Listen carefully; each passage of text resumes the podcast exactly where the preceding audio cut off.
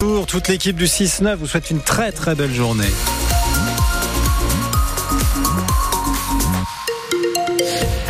Et à 8h, le ciel est gris, c'est assez humide sur la Champagne-Ardenne et il fait entre 8 et 10 degrés. On voit comment ça évolue juste après le journal. Le journal que vous nous présentez, Marine Protet, on commence par ce coup de théâtre à l'Assemblée nationale hier soir. Les députés ont voté à cinq voix près la motion de rejet contre le projet de loi immigration. Déposée par euh, les écologistes, elle a reçu le soutien des voix de gauche, des républicains, mais aussi du Rassemblement national. Par conséquent, le texte n'a pas pu être examiné. Pour en parler ce matin, nous sommes en direct avec Xavier Albertini, député Horizon de la Marne. Bonjour. Bonjour. Xavier Albertini, c'est une gifle politique pour le gouvernement. Je ne sais pas si c'est une, gifle, mais en tout cas c'est un échec, ça c'est certain. Maintenant il faut analyser les causes de cet échec et l'une des premières causes c'est effectivement d'avoir euh, pu réunir euh, toutes les oppositions sur un texte qui était euh, voulu par les Français.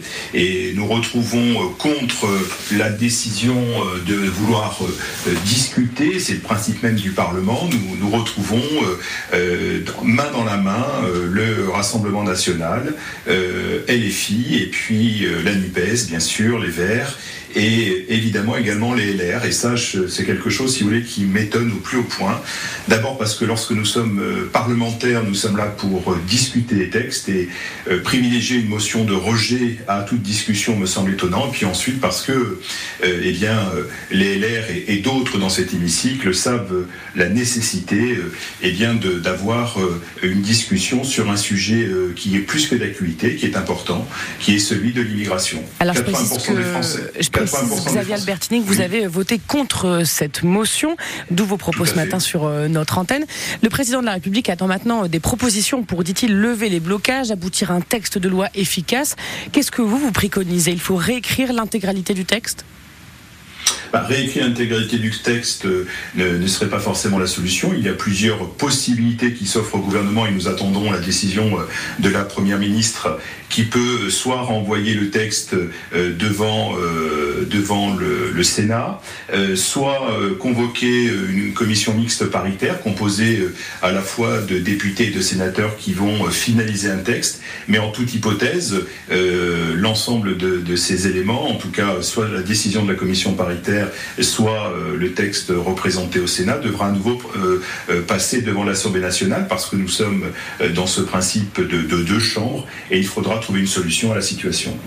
Gérald Darmanin a donné dans la foulée hier sa démission Emmanuel Macron, Gérald Darmanin qui est ministre de l'Intérieur.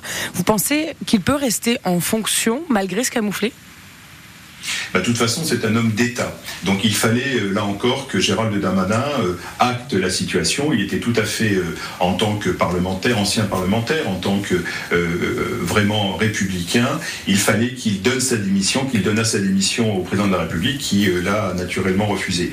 Maintenant, il est en fonction, il est déjà sur le terrain ce matin, et de toute façon, il est le seul à même de pouvoir réécrire, ou en tout cas accompagner l'évolution de ce texte, pour faire en sorte qu'une une loi soit Je vous rappelle qu'au-delà de la loi, c'est des décisions fortes qui sont données, des textes, ce texte donnait un certain nombre de, dimensions supplémentaires à la fois aux policiers, aux, euh, aux juges, pour euh, faire en sorte que les, personnes en situation d'expulsion puissent être expulsées et de régulariser un certain nombre d'acteurs, en tout cas euh, de personnes présentes sur le territoire national, en particulier dans les métiers à tension.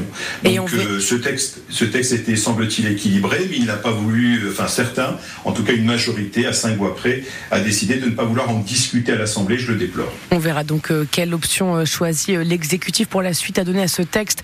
Merci beaucoup, Xavier Albertini, député Horizon de la Marne. Bonne journée à vous aussi. Il est 8h04 sur France Bleu Champagne-Ardenne. La FCPE de Reims est sceptique face à l'expérimentation du port de l'uniforme dans plusieurs écoles de la ville dès la rentrée prochaine. C'est ce que nous disait sa présidente il y a quelques minutes. On ne sait pas encore quelles écoles y participeront. Elles devront être volontaires. En tout cas, la mairie de Reims en veut 5 et devant l'école maternelle Poupli et l'école élémentaire Tillois de Reims, le sujet fait déjà débat. Ce serait rigolo. Bon, si c'est pas très beau, c'est pas grave, je grandis un peu, mais euh, il faut porter ce qu'on nous donne. Ça grandit tellement vite que les tailles euh, dans l'année on change. Hein. Ça va être juste à la fin de l'année, c'est plus un pantalon, c'est un short. Moi, euh, j'étais à l'étranger. Là-bas, ils avaient des, uniformes et je trouvais que c'était excellent. Le matin, je, je cherchais pas vraiment à, à savoir ce que je veux leur mettre. Ils avaient leur uniforme, il fallait le mettre et voilà, c'est tout. Bah, moi, je trouve que ce serait bien. Comme ça, il n'y aurait pas de discrimination avec les autres enfants, à savoir moi j'ai des marques et toi t'en as pas. C'est de la moquerie entre les enfants. Hein. Ça arrive fréquemment, oui. Euh, je suis partagé. Je trouve l'idée plutôt bien parce que ça permet de ne pas mettre trop de différences sociales entre chaque, entre ceux qui peuvent se payer des belles baskets et des beaux vêtements et ceux qui ne peuvent pas. Maintenant, c'est quand même assez militarisant comme version de, euh, de l'éducation. Ce ne sera pas du tout suffisant. On aura toujours du harcèlement, du racket, euh, des inégalités, des... il y aura toujours quelque chose. C'est c'est un cache-misère, quoi, par rapport à tout ce qui reste, tout ce qu'il y a autour. Témoignage de recueilli par Elsa Fournier. De son côté, la mairie de Reims nous précise qu'elle commencera à travailler dès le mois prochain sur euh, le choix des écoles. Et vous alors, chers auditeurs, est-ce que vous êtes favorable au port de l'uniforme à l'école? Est-ce que peut-être vous l'avez porté quand vous étiez élève? On prend vos appels dans un instant au 03 26 48 2000. À 8h06 sur France Bleu, Champagne-Ardenne, on vous présente euh, maintenant un couple de Rémois qui se bat pour euh, retrouver les génocidaires du Rwanda. Alors que se tient en ce moment devant les assises de Paris le procès d'un gynécologue soupçonné d'avoir participé au massacre de Tutsi en 1994. Étienne Chollet a rencontré Dafrosa et Alain Gauthier. Depuis près de 30 ans, ils dévouent leur vie à traquer les responsables de la mort de près d'un million de personnes.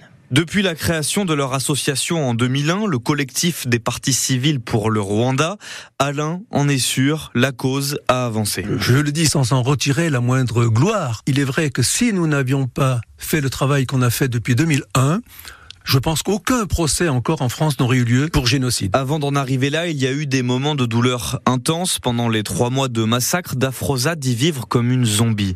Mais quand elle rentre au Rwanda, il y a une rescapée qui est blessée, qui est Gilberte, et c'est les récits de Gilberte et d'Anastasia qu'on a écouté, écouté des heures et des heures et des heures. Début de la traque. En parallèle de leur travail, ils passent tout leur temps libre et leurs vacances à fournir des preuves du génocide des Tutsis.